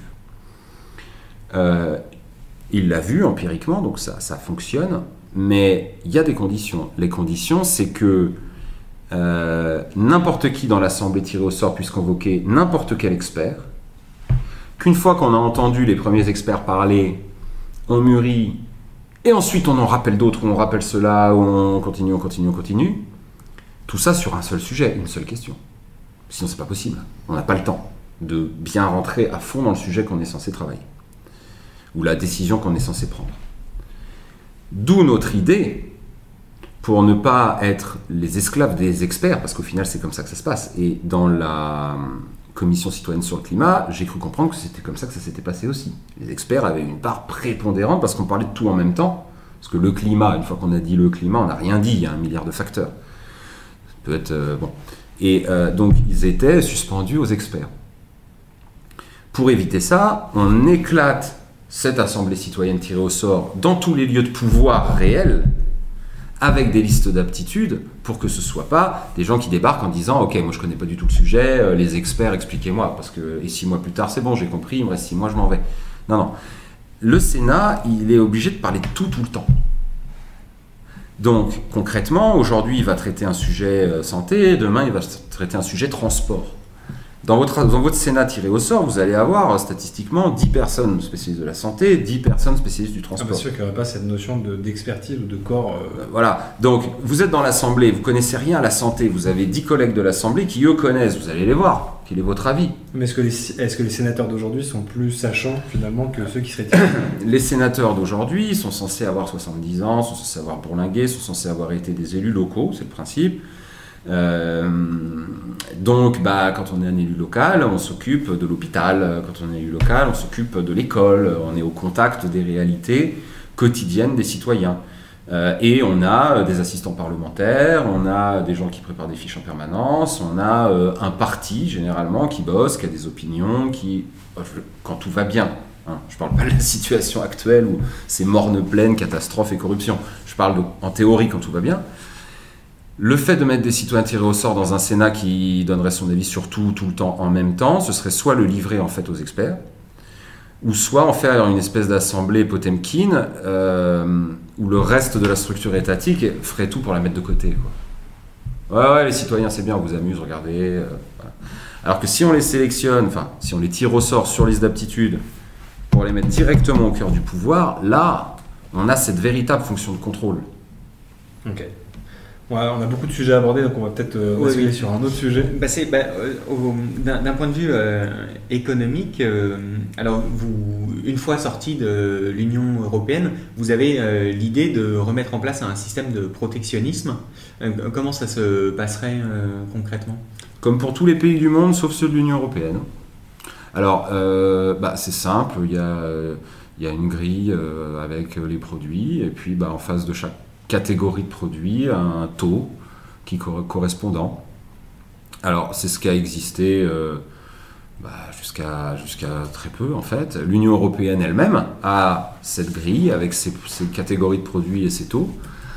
Et on va avec ça à l'OMC, si on a envie d'y aller, euh, pour négocier d'un seul coup avec tous les autres pays des, euh, des gros accords sur euh, le textile, sur l'informatique, sur des choses comme ça. Alors, comme tout ça ne marche pas vraiment et que l'oligarchie financière, tout ce qui fait la mondialisation, en fait, c'est l'abaissement des frontières douanières, donc la fin des tarifs, comme on dit, plus de taxes sur les produits, ça c'est le rêve des industriels. Euh, circulation totale de tous les produits de la planète sur des porte-containers. Le prix d'arrivée égale prix de départ, ça c'est vraiment leur, leur, euh, leur, euh, leur, idéal. Ils ont testé ça sur nous. Pendant ce temps-là, vous essayez d'exporter euh, votre fromage ou, ou, autre chose à Singapour, on va vous coller 300% de taxes. Aux États-Unis, on va vous coller 50% de taxes. Et nous, on colle 2%, 1%, 0% sur, la plupart des choses. Donc on est les dindons de la farce, ça fait marrer tout le monde. Ça se fait avec l'accord des Allemands qui, eux, sont des exportateurs euh, magnifiques, il faut dire ce qu'il y a. Mais du coup, ils se retrouvent avec une balance commerciale délirante. Nous, qui sommes sur des gammes un peu intermédiaires, bah, on, est, on, est, les dindons de la farce. Et, euh, on se retrouve à signer à l'aveugle des, traités internationaux comme le TAFTA, le CETA, le JAFTA, qui disent qu'en définitive, il y aura au bout du tunnel plus de taxes sur rien. Bah, du coup, pour être clair, le, pour que les gens comprennent bien le mécanisme, ça serait appliquer une taxe proportionnelle sur les produits d'importation, ouais. quels qu'ils soient. Alors, quels qu'ils soient, oui et non. Le, le, principe de base du protectionnisme qui a qui est le point commun de tous les pays développés. Il n'y a pas un pays développé qui se soit développé ailleurs qu'avec du protectionnisme. Aucun. On va me dire, oui, mais ils sont libre-échangistes, euh, l'Amérique, l'Angleterre. Ils ont fait ce que les économistes appellent retirer l'échelle derrière eux. C'est-à-dire ils se sont développés avec le protectionnisme, et une fois qu'ils étaient devenus les patrons, libre-échange pour tout le monde. Comme ça, le plus gros peut gober les autres. C'est très malin, euh, c'est écrit noir sur blanc, c'est écrit sur le front, mais il n'y a que nous qui ne le voyons pas.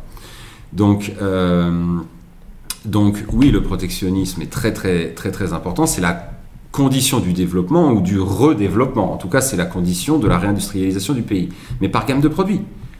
S'il y a des médicaments qu'on ne produit pas, mais qu'on a les malades qui vont avec, 0% de taxes le protectionnisme, c'est pas bête et méchant. Okay, donc on applique des taxes sur des Bien produits sûr. Dont, dont, on maîtrise la production nationale. Voilà, si on a une production nationale, par exemple sur les avions de ligne, hein, bon, bah, on peut mettre une taxe pour que Air France n'achète pas Boeing. Bon, Air France n'achètera jamais Boeing, mais bon. Euh, donc, euh... alors ça c'est effectivement possible si on sort des traités, puisque ouais. les traités aujourd'hui ne le permettent pas. C'est ça. C'est possible si on sort des traités. Par contre, la question qu'on doit souvent vous poser quand on aborde cette question-là de principe économique, c'est comment on gère la relation du coup euh, commerciale hein, avec nos partenaires. C'est-à-dire que la, le, la caricature qu'on prend souvent, c'est euh, il va y avoir des représailles. Il va y avoir des représailles. Mais c'est nous les représailles. C'est-à-dire ben, C'est-à-dire la Chine, la Russie, l'Amérique du Nord, l'Amérique du Sud nous taxent déjà nos produits. Et nous, on ne les taxe pas les leurs. C'est nous les représailles. Il faut, faut, prendre les choses dans l'ordre. Une mesure équilibrée. Bah oui, c'est un rééquilibrage. Pur et simple. Alors évidemment, on va me sortir la déclaration de tel euh, officiel chinois ou de tel officiel euh, américain qui dit euh, attention, hein, si vous commencez à mettre des taxes, là le Roquefort ça va plus être 50%, ça va être 500. Non mais c'est du bluff. C'est du bluff éhonté. Et évidemment, ça passe dans des journaux possédés par des industriels qui ont intérêt à ce qu'il n'y ait aucun tarif. Parce que c'est des trucs de multinationales où euh, moins il y a de taxes, mieux on se porte. Donc, euh, non, le protectionnisme, c'est le salut des peuples. C'est écrit dessus, protection. Et, et, ceux, qui, ceux, qui, ceux qui dénient ça, euh, dénient au peuple son droit de se protéger lui-même, de protéger lui-même ses industries si on veut, euh, en France, avec les meilleurs ingénieurs du monde, faire des semi-conducteurs, faire euh, de, du hardware, de l'informatique et arrêter que tout se passe en Inde, en Chine et à Taïwan, euh, on a la capacité de le faire. Bah, on... Avec zéro protection, ça risque pas d'arriver. On a la capacité technique, mais on manque quand même de matières premières. Hein, on, on est très dépendant Ah bah, euh, d'une quantité de Mais tout le monde- macéries. tout le monde est dépendant. Tout le monde est des dépendant. matières premières que nous n'avons pas et nécessaires à nos productions nationales. Mais tout le monde est dépendant des matières premières, à part les Chinois qui les ont. C'est eux qui ont l'essentiel des terres rares. Euh, tout le monde est dépendant d'eux. Nous, comme les Américains. Enfin, il y a- il y a- ça, pour le coup, ça se gère, ça se règle en bonne intelligence avec les Chinois. Mais tant qu'on on a est... vu quand même que les Chinois étaient capables d'exercer une pression assez forte justement sur la régulation de leurs terres rares, hein, à tester même un peu le marché en créant des pénuries et pour, euh, Mhm. pour tester le- la capacité du marché. On ne peut pas exclure que la Chine ait un poids assez, un levier de négo un peu fort vis-à-vis de nous. Et alors j'ai une autre question euh, qui vient. Alors, juste pour Oui. compléter là-dessus, je ne suis pas en train de dire la France sera seule en permanence. Si les Chinois commencent à mettre la pression sur les terres rares, tous les pays producteurs de hardware et de semi-conducteurs peuvent faire une alliance ponctuelle là-dessus, qui s'appellera pas Union européenne. Mais pour le moment, on n'est pas producteurs, nous. Le seul moyen de l'être, c'est- déjà de rapatrier tous ceux qui partent à la City, enfin à la, Silicon Valley, euh, et avec un peu de planification bien comprise, leur offrir les salaires qu'ils méritent. C'est ça hein, qui les fait partir. C'est pas juste le, alors il y a, le soleil, euh, il y a la belle vie, il y a euh, la hype, mais c'est quand même surtout le salaire. On n'est pas capable de leur proposer des salaires décents ici pour relancer une, une French Tech qui porterait vraiment son nom, qui serait pas juste des applis de téléphone et euh, des, choses dans ce genre-là. Alors justement, sur la question du, pouvoir d'achat, une question qui revient aussi sur la question de la taxe euh, sur les importations, c'est comment on gère, euh, comment on concilie en fait ces taxes-là avec une maîtrise du pouvoir d'achat des Français. Je prends l'exemple très caricatural du t-shirt typiquement, le t-shirt français qui va euh, coûter probablement plus cher à confectionner en France. Euh, Est-ce qu'on ne laisse pas les classes précaires ou les, les classes moyennes en taxant des produits d'importation peu chers parce qu'ils viennent de pays étrangers? Alors, le produit, le t-shirt chinois, parce que c'est votre exemple, coûte moitié moins cher que le t-shirt français, enfin, 30 fois moins cher que le t-shirt français, mais euh, il dure aussi euh, 10 fois moins, 20 fois moins longtemps. Ouais. Euh, il est trouvé au bout de, au bout de, au bout de 3 semaines. Euh, et idem pour euh, la plupart des produits euh, euh, high-tech, euh, bon. On parle de fast fashion. euh. Voilà, donc peut-être qu'il faut revenir à du matos mieux construit, plus solide, un peu plus cher, mais qui tient plus longtemps et qui serait éventuellement fabriqué en France. Il y a euh, un facteur aussi à prendre en compte, c'est euh, l'avènement des imprimantes 3D. Il y a énormément de choses, à commencer par les coques portables, qui peuvent être fabriquées en France au même prix qu'en Chine, puisque c'est l'imprimante qui les fabrique. Donc, euh, c'est plus le moule avec le gars qui fait son truc, qui verse, machin, c'est fini tout ça. Donc, donc, les robots, ici ou là-bas, c'est les mêmes. Et ça tombe bien, on a des super ingénieurs et on a des écoles d'informatique pleines à craquer de gens qui demandent qu'à opérer ces robots. À les fabriquer, à. Voilà.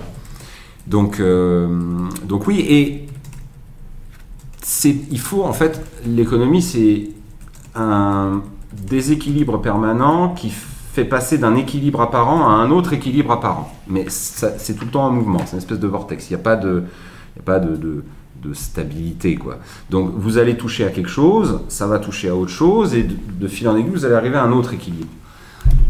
C'est pas grave que les prix montent si les salaires montent avec. C'est pas grave que les prix montent de 20% si les salaires montent de 30%. Au contraire, si en plus ça permet de réindustrialiser la France, que ça fait des emplois en France, du coup des cotisations en plus, des dépenses publiques en moins, qu'à la fin ça permet de baisser les impôts pour faire monter le pouvoir d'achat de produits achetés en France, vous avez relancé ce qu'on appelle un cercle vertueux. Il y a, euh, alors il y a, il y a, euh, par exemple le, projet d'un internet euh, souverain. Est-ce que la France, euh, alors euh, souveraine certes, mais euh, isolée, a une taille critique suffisante Pourquoi pour, isolée je termine. Est-ce que, la, est-ce que la, la France sou- souveraine a une, une taille critique suffisante pour mettre en place un, un Internet souverain, par exemple? Alors oui, de plein de manières. Euh, on a la taille critique en termes financiers, c'est-à-dire que euh, c'est à notre portée, financièrement, de nous payer ça. On a la taille critique en termes de, matière grise, puisqu'on a les ingénieurs euh, qu'il faut pour créer ça. On a la taille critique en termes d'entreprise, puisque entre ST, microélectronique, Atos, Arcos, OVH, on a beaucoup de très grosses boîtes de, de, de l'IT, comme on dit, qui ont du savoir-faire. c'est plutôt au niveau du marché, en, l'occurrence. Que ah EDF, EDF c'est construit comme ça. EDF n'a pas été créé du jour au lendemain. EDF, c'est 1500 centrales privées rachetées progressivement et accolées sous une même marque jusqu'à ce qu'il n'y en ait plus des privés. C'est ça la planification, c'est le plan. Le commissariat au plan, il sert à ça. Il sert à, créer des. Alors, on reste sur l'échec de bulle. Le plan calcul. Euh, on dit voilà, la France n'est pas capable de faire des ordinateurs. On a essayé, ça s'appelait bulle, on a foiré. Non, on a foiré. dans le chat, on parle même du projet du Minitel. Est-ce que c'était pas ça Mais le Minitel, c'était hyper précurseur. Euh, la France précurseur de l'Internet. Donc oui, euh, on a largement la taille critique. Et géographiquement, on a la taille critique, puisqu'on est présent sur tous les continents et que donc bah, notre espace cybernétique, il est sur toute la planète. Et donc si on commence à avoir des tuyaux souverains qui vont d'un point à un autre de la France, euh, de la France, de la grande France, tout ce qui se trouve au milieu, on se retrouve dans la situation des Américains aujourd'hui. Aujourd'hui, le seul internet souverain français, euh, le seul internet souverain qui existe, à part euh, le russe qui est en train d'être mis en place et le chinois qui a été mis, qui a été implémenté, c'est l'américain en fait. Donc si vous voulez pas d'Internet souverain français, vous vous contentez de l'Internet souverain américain, qui peut surveiller n'importe quoi, qui peut avec le système GPS traquer tous vos déplacements, qui peut lire vos emails. Euh, il y a des backdoors dans tout, jusque dans les Windows du ministère de l'économie, du ministère de euh, la Défense et des Affaires étrangères. Euh, c'est le système GPS qui qui équipe tous les véhicules militaires français. Donc il suffit d'être américain pour savoir où se situe n'importe quel véhicule militaire français à un instant T, puisque Galiléo, euh, euh, bref, essaye de marcher, mais c'est pas terrible. Euh, donc, donc oui, de la souveraineté numérique, c'est l'enjeu du prochain siècle, voire du prochain millénaire. Est-ce qu'on a envie d'être sous la coupe des GAFAM ad vitam aeternam? Est-ce qu'on a envie que ça termine euh, en reconnaissance faciale et système de, de, crédit social à la chinoise?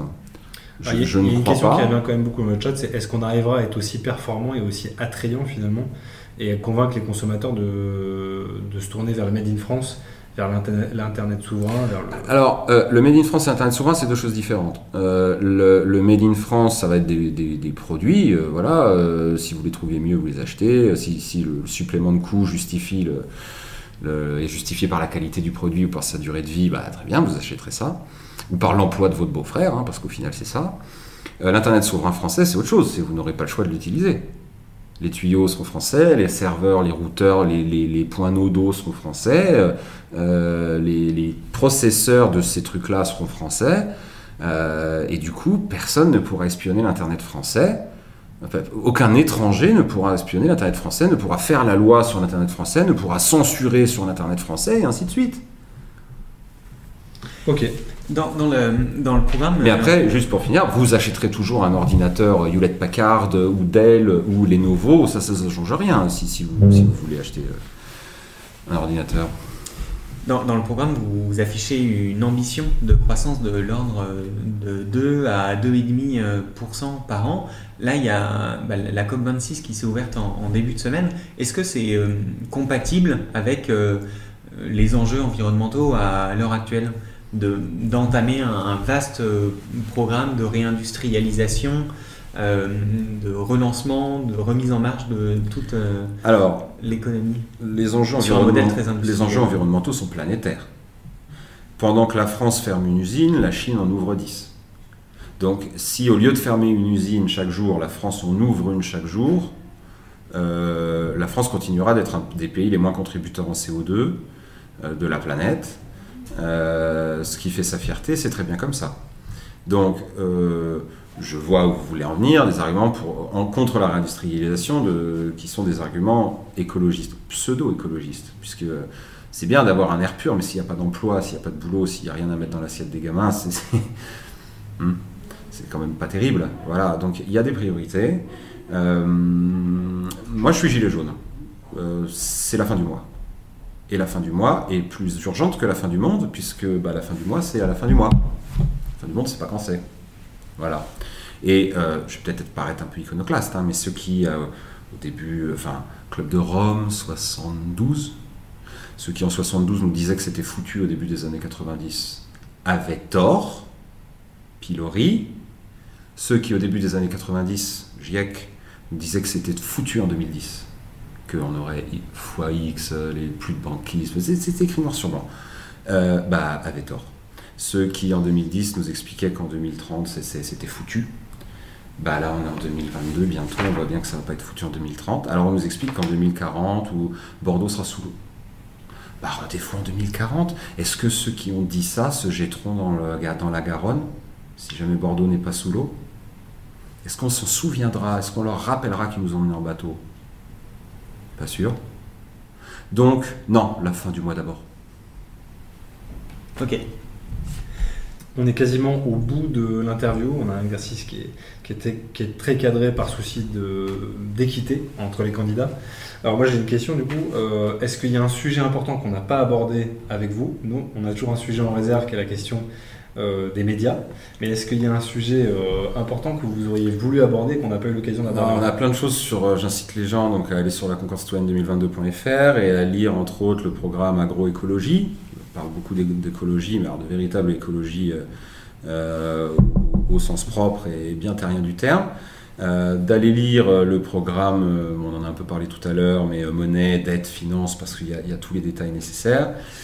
Sur la fiscalité, on est très fiers de notre micro-taxe sur les transactions financières, qui nous permet de supprimer la CSG et la, CRDS. On n'a pas eu l'occasion d'aborder, mais effectivement, il y a la question mais financement un peu du On n'a pas le temps de, de, rentrer dans tous ces détails-là. Juste que ceux qui nous regardent sachent que tout n'est pas encore en ligne parce qu'on n'est pas pressé. Pour le moment, on est les seuls à avoir balancé au moins 150 pages de programme. Il en reste une cinquantaine. Ça arrive, ne vous inquiétez pas. Il y a le programme en bref sur le site qui dit déjà beaucoup de choses. Mais pour les, thèmes détaillés, il y en a 12 sur 20 pour le moment. Le 20e sera le budget. Donc vraiment avec tous les détails. Je mets le, lien vers euh, la Concorde citoyenne 2022 et le programme en bref justement dans le chat pour ceux qui, qui sont curieux et qui veulent le découvrir. Merci beaucoup. Et après, bah, du coup, je suis totalement disponible pour parler des médias. Ok, bah c'est peut-être un, bon sujet de conclusion, c'est un sujet qui nous intéresse euh, particulièrement. Et en plus, euh, chose atypique suffisamment pour être souligné, c'est qu'il y a un point important de votre programme, euh, en tout cas du programme en bref dessus, c'est la question de la concentration des médias. Mhm. là, il y a une actualité médiatique un peu particulière en ce moment. Qui il y a beaucoup d'observateurs qui soulignent le problème que génère la concentration des médias. C'est-à-dire qu'aujourd'hui, les médias en France sont détenus par peu de personnes. Hein. Une dizaine. Une, grosse dizaine de personnes, ou de familles, ou de groupes hein, euh, constitués. Euh, est-ce que vous pouvez en dire un peu plus sur vos propositions et pourquoi c'est un enjeu majeur? Parce que dans les 16 propositions de programme, bref, ça, ça, vient dans ces propositions. Euh, voilà, pourquoi c'est crucial selon vous? Alors, les médias, la question des médias est présente à tous les niveaux. On parlait du RIC tout à l'heure. À quoi ça sert de faire des RIC si les médias jouent pas le jeu? Si c'est comme en 2005, où sur tous les plateaux, vous avez que des partisans du oui et quasiment pas de partisans du non. Ou qui sont tournés en dérision, ou qui en a 1 versus 4 ou 5, ou bon, comme c'est l'habitude sur euh, les émissions de France 5 ou autres, autre, euh, émissions dans le genre. Euh, ou une opinion qui représente peut-être 30, 40, 50% des Français et une fois de temps en temps représenté par un type, si possible pas crédible. Ce qui manque vraiment, c'est du pluralisme. Tout le reste n'est qu'une manière d'obtenir du pluralisme, y compris la concentration. Si on avait les propriétaires de médias actuels, mais qu'on avait une presse en bonne santé qui donne vraiment la parole à tout le monde et qui donne sa chance à tous les courants d'idées, on se poserait même pas la question de savoir quel milliardaire possède quoi, parce qu'ils feraient leur boulot. C'est parce qu'ils font pas leur boulot qu'il y a un problème. C'est parce qu'on voit qu'ils reprennent les versions du gouvernement euh, sur à peu près tout. Alors le Covid, alors l'élection de Macron, tous unanimes. Alors là maintenant c'est Zemmour. Ils parlent tous de Zemmour en même temps en expliquant qu'il ne faut pas en parler et que c'est parce qu'il ne faut pas en parler qu'ils en parlent. Euh, ils se rendent parfaitement compte de ce qu'ils font, parfaitement. Euh, donc il faut résoudre. ça, ça c'est un sujet. C'est-à-dire que euh, selon vous, c'est à dessein. Il y en a qui disent que c'est parce qu'il y a une exigence, c'est de faire de l'audience et que le sujet qui intéresse, bah, c'est Eric Zemmour. Selon vous, non, c'est l'inverse. Euh, il y a des deux. Il y a des deux. Euh, c'est évidemment, il, donne aux gens ce que les gens ont envie d'entendre. ok, mais ce qui pose aussi la question du modèle de financement des médias. Alors justement, on va en parler. Mais donner aux gens ce qu'ils ont envie d'entendre, pourquoi pas quand c'est dans des proportions raisonnables et qu'à côté on leur dit, comme vous le faites dans, cet excellent journal, euh, pour et contre. Voilà. Bon. euh, revue de presse, qui pense pour, qui pense contre, de manière assez euh, équitable. Euh, là, c'est pas le cas du tout. Il y a une pensée unique. C'est une tarte à la crème de dire ça, mais dès que vous en sortez, alors en théorie des médias, on a parlé du donut. Il y a le, centre du trou du milieu, c'est euh, euh, les petits oiseaux, euh, la maternité. le donut, c'est ce dont vous avez le droit de parler. Puis l'extérieur, vous n'avez pas le droit. C'est impossible. Donc sortir de l'Europe, hors du donut. Puis des fois, le donut grossit, il absorbe des, des domaines euh, dont on n'avait pas le droit de parler avant. Et bon, bah, des fois, il rétrécit. Sous Macron, il a tendance à rétrécir. bon. Mais objectif number one, le pluralisme. Et comment on fait ça? Comment on Alors, assure une vraie équité Comment on fait et ça? du pluralisme dans les Comment on fait ça? Déjà, on l'impose. C'est-à-dire, on a un service public euh, avec plein de chaînes de radio, plein de chaînes de télé, que les Français regardent ou pas. Nous, ce qu'on propose, c'est de prendre une chaîne de radio, une chaîne de télé. Par exemple, France 3 ou France 5, et France Inter ou France Inter, ou France Inter. Ça leur fera les pieds. Et on dit voilà, c'est fini, les grilles telles que vous les connaissez, c'est terminé. Maintenant, vous êtes radio, vous êtes télépluraliste, radio pluraliste, c'est-à-dire que les règles du CSA un mois avant l'élection s'appliquent à vous toute l'année. Comme on va faire des référendums, on en propose 10, nos 10 plus grosses mesures, on veut les faire valider directement par les Français, qu'il y aura des RIC. En fait, il y aura des votes un peu tout le temps. Du coup, ces chaînes-là seront euh, dédiées à la vie politique de manière pluraliste, avec des temps de parole vraiment très stricts, mais en continu, donc du coup, il y aura, il y aura beaucoup de volume. Il y aura des émissions spéciales pour les nouveaux, quitte à ce qu'ils soient tirés au sort, mais en gros, bah oui, c'est sûr, vous créez un parti, comme nous on fait là avec la Concorde citoyenne, on galère pour se faire connaître, c'est le rôle de la télé de dire, euh, pas de juger si on est sérieux ou pas, mais de, de nous donner du temps de parole. Alors ça, c'est un volet important sur le, le- les, les chaînes publiques. hein. Mhm. Ça n'empêchera pas d'avoir une absence totale de pluralisme sur ce qui fait l'essentiel de l'audience aujourd'hui, c'est les médias privés. Alors justement, mais pour le moment, il n'y a pas ça, donc il n'y a pas d'élément de comparaison. Donc quand on regarde BFM, un plateau, on se dit, bon, euh, c'est un peu pluraliste. Mais quand on verra TV pluralisme à côté, non, on comprendra tout de suite. Là, là, le contraste, il sera trop énorme. Voilà. Donc ça poussera les autres chaînes au pluralisme, mais nous, on n'est pas des, euh, dirigistes, on n'est pas des autoritaires. euh, la propriété privée reste la propriété privée.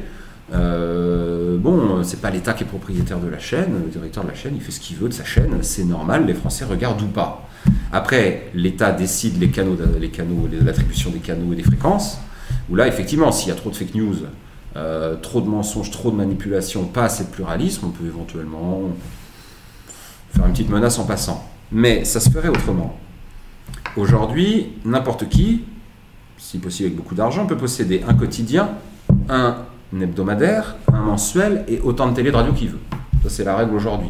Vous m'arrêtez si je me trompe. Mhm.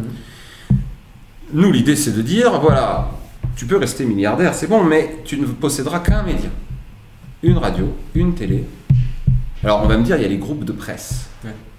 Comme Bertelsmann, par exemple. Ça, c'est un groupe de presse. C'est un cas qu'on peut traiter à part parce que les groupes de presse, c'est pas mauvais. Euh, à l'époque du groupe R100, le Figaro était beaucoup plus lisible qu'aujourd'hui. Et c'était un groupe à peu près sérieux où il n'y avait pas erreur sur la. On savait que c'était la droite. S'il y avait le même groupe de presse de gauche en face et que le pluralisme était assuré, le problème ne se situait pas à ce niveau-là. Le problème, il s'est situé que bon. Enfin bref. Donc, euh, un média par personne. Donc vous limitez Pas la capacité de détenir des médias par personne. Voilà, ça déjà c'est hein. contre la concentration. Et ensuite, il faut renouveler la presse écrite. Parce que c'est de là que tout part, en fait. Les, les- les BFM et compagnie ne font que commenter ce qui a été écrit la journée dans la presse écrite.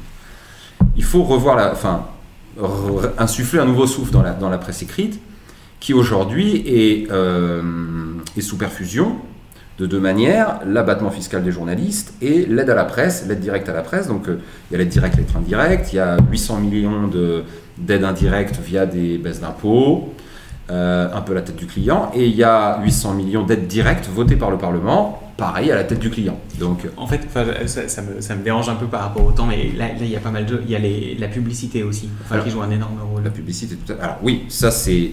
Ils sont dépendants de plein de choses. Ils sont dépendants de leurs lecteurs, mais pas assez. Ils sont dépendants du gouvernement, enfin des parlementaires qui votent ou pas leur aide directe, et ils sont dépendants de les annonceurs. Nous, ce qu'on propose, c'est que le milliard 6 d'aide directe à la presse, soit euh, donné par les Français eux-mêmes. C'est-à-dire que tous les Français vont sur impôt.gouv.fr en avril pour déclarer leurs revenus, en novembre pour payer leur euh, taxe d'habitation. Tout le monde. Donc deux fois par an à six mois d'intervalle, vous déclarez à quel journal vous donnez votre part d'aide à la presse. 1,6 milliard divisé par 47 millions. Ça, se- ça se rapproche de la proposition de Julia Cagé qui propose euh, effectivement de d'avoir une sorte un montant que chaque citoyen pourrait allouer Et un montant qui ne dépend pas des impôts que vous payez, évidemment. C'est pas parce que vous êtes riche que vous allez donner beaucoup. de- une- ouais, effectivement, qui serait un montant fixe, c'est ce qu'elle propose, qui est une sorte de, comment on appelle ça, de, de souscription, pas de souscription, mais de C'est comme un abonnement, mais, mais, bah, payer pour la télé. euh. mais ça reste anonyme. Ça, ça, redevance. ça- voilà, ça vous abonne pas pour autant au journal, ça reste anonyme. Non, mais c'est un montant qu'on peut Voilà. décider librement Qu'est-ce qui se passerait concrètement? Libé meurt dans la minute parce que personne ne lit ce torchon. Je... bon. Euh, le Monde. On vous laisse euh, euh, propriétaire. J'assume, j'assume. De toute façon, ils, ils feront jamais rien sur moi et je, ce, ce serait mauvais signe. Euh, S'ils disaient du bien de moi. Donc, euh, Le Monde, Le Figaro s'en sortirait euh, à peu près. Le Monde diplomatique, qui aujourd'hui a zéro subvention, se retrouverait avec des millions, pourrait baisser son prix de 3-4 euros à 1-2 euros. Il y a plein de canards. Les meilleurs canards auraient plus d'argent qu'aujourd'hui et donc seraient moins dépendants des annonceurs. Et ça pourrait commencer à toucher des subs. Les fans pourraient immédiatement commencer à vous donner des subs. Le petit sourire en coin là, c'est bien. Donc, euh, et au moins on pourrait, on arrêterait de dire chaque année, oh regardez, ils ont sauvé l'humanité. euh, euh, c'est peut-être pour ça que, que l'humanité défonce pas vraiment le gouvernement. Pas faux. Alors que si on faisait notre système, ou celui de Julia Cagé, bah, tous les vieux cocos donneraient leur contribution à l'humanité, qui d'un seul coup n'auraient plus besoin d'aide et auraient presque plus besoin de pub.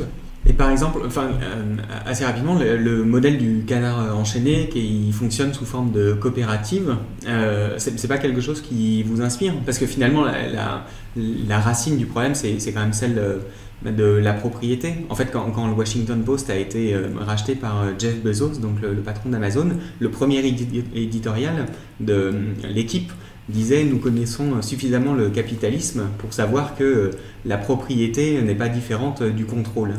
Euh, et, et donc en fait, euh, c'est celle-là aussi la, la question fondamentale. C'est euh, qui détient le média? Et, et ce serait pas Alors, finalement l'idéal que les médias appartiennent à leurs journalistes? Alors moi j'ai une, j'ai une vision un, un peu anglo-saxonne là-dessus, j'avoue.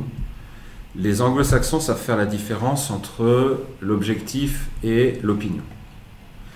Quand ils sont dans les rubriques objectives, ils le sont vraiment. Quand ils sont dans les rubriques opinion, ils le sont vraiment. En France, ça n'existe pas, ça. Tout se prétend objectif, alors qu'en fait, tout n'est que de l'opinion. Moi, j'aimerais vraiment qu'on ait plus de simplicité, plus de transparence là-dessus. Moi, ça ne me dérange pas qu'un milliardaire d'extrême gauche possède un canard d'extrême gauche dans lequel tout le monde a le couteau entre les dents. Ça ne me dérange pas du tout. C'est son droit le plus strict, c'est normal. Et s'il y a des gens qui veulent lire ça, mais ils le lisent. Et, et, et, et, et s'il veut que ce soit une SA plutôt qu'une coopérative, c'est son problème. Si des journalistes très euh, euh, euh, voilà, motivés, très entreprenants veulent créer une coopérative, et ben c'est très bien. Le seul juge de paix, c'est la qualité du journal. Et est-ce que les Français cliqueront sur ce journal-là en avril et en novembre quand ils iront sur impôt.gouv Ce sera ça. Ou est-ce qu'ils l'achèteront en kiosque? C'est ça le seul juge de paix. On ne peut pas euh, forcer tout le monde à être en coopérative parce que c'est euh, c'est mieux. À un moment donné, il y a toujours besoin d'argent, coopérative ou pas coopérative. Et là, à ce moment-là, bah, vous appelez quelqu'un qui en a, et ça y est, ça commence. Vous mettez le doigt dans l'engrenage, et en fait, le, problème n'est pas là. Le problème, c'est est-ce que les gens ont envie de lire? Et moi, je connais des gens, euh, des bons gros capitalistes, c'est le journal de Dassault, pourrait y avoir écrit Dassault là en énorme, sponsorisé par Dassault, il dirait, mais il le lirait encore plus. Il dirait, ce type pense comme moi, c'est génial, Don- donnez-moi encore plus. Donc l'objectivité, la vraie, moi ça j'y crois pas. J'y crois pas, je préfère des subjectivités qui s'assument et qui s'affrontent. Et l'objectif du, du système est de mettre en scène, c'est une mise en scène des conflits, mise en scène de ces subjectivités qui s'affrontent avec du pluralisme. Très bien. Voilà. Très clair. hein. Bon, il y a plein d'autres sujets à aborder, Oui. malheureusement. Euh, voilà, on, on on a, le temps est limité, mais en tout cas, merci beaucoup pour cet échange. Merci Je à vous rappelle, vous. on Merci. était avec Fabrice Grimal qui nous présentait du coup, ou en tout cas une partie de son programme pour 2022, hein, euh, qui, euh, qui aura, j'imagine, l'occasion de vous représenter dans d'autres occasions. hein. Sylvain, un mot de conclusion? Oui, bah écoutez, euh, pour euh, suivre le pluraliste, euh, vous pouvez vous rendre euh, sur notre site internet. Voilà, dernièrement, on a retracé toute l'histoire du fonctionnement des parrainages euh, pour l'élection présidentielle, donc est le, le gros enjeu du moment. Et puis vous pouvez nous soutenir sur euh, notre page euh, Tipeee ou directement sur notre site internet. Voilà. Voilà, merci beaucoup Twitch. On se retrouve nous euh, du coup plus tard vendredi matin pour la grâce matinale, donc la revue d'act- d'actu de, de la semaine. N'oubliez pas de rejoindre le Discord pour poser vos questions, de souscrire à la chaîne et bien sûr de vous abonner à la version papier, qu'on puisse assurer encore une forme de, de pluralisme dans les médias. Fabrice Grimal, merci encore. Merci Et à vous. Merci. Merci d'être venu euh, partager avec vous euh, nos idées et merci au chat pour euh, sa participation active et à très bientôt. Bonne soirée.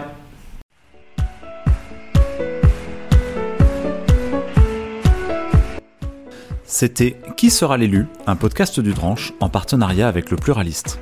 Ce podcast vous est offert gratuitement. S'il vous a plu, vous pouvez nous soutenir en vous abonnant au journal Le Dranche sur ledranche.fr et ainsi découvrir le seul journal qui traite le pour et le contre de chaque sujet. Alors n'hésitez plus,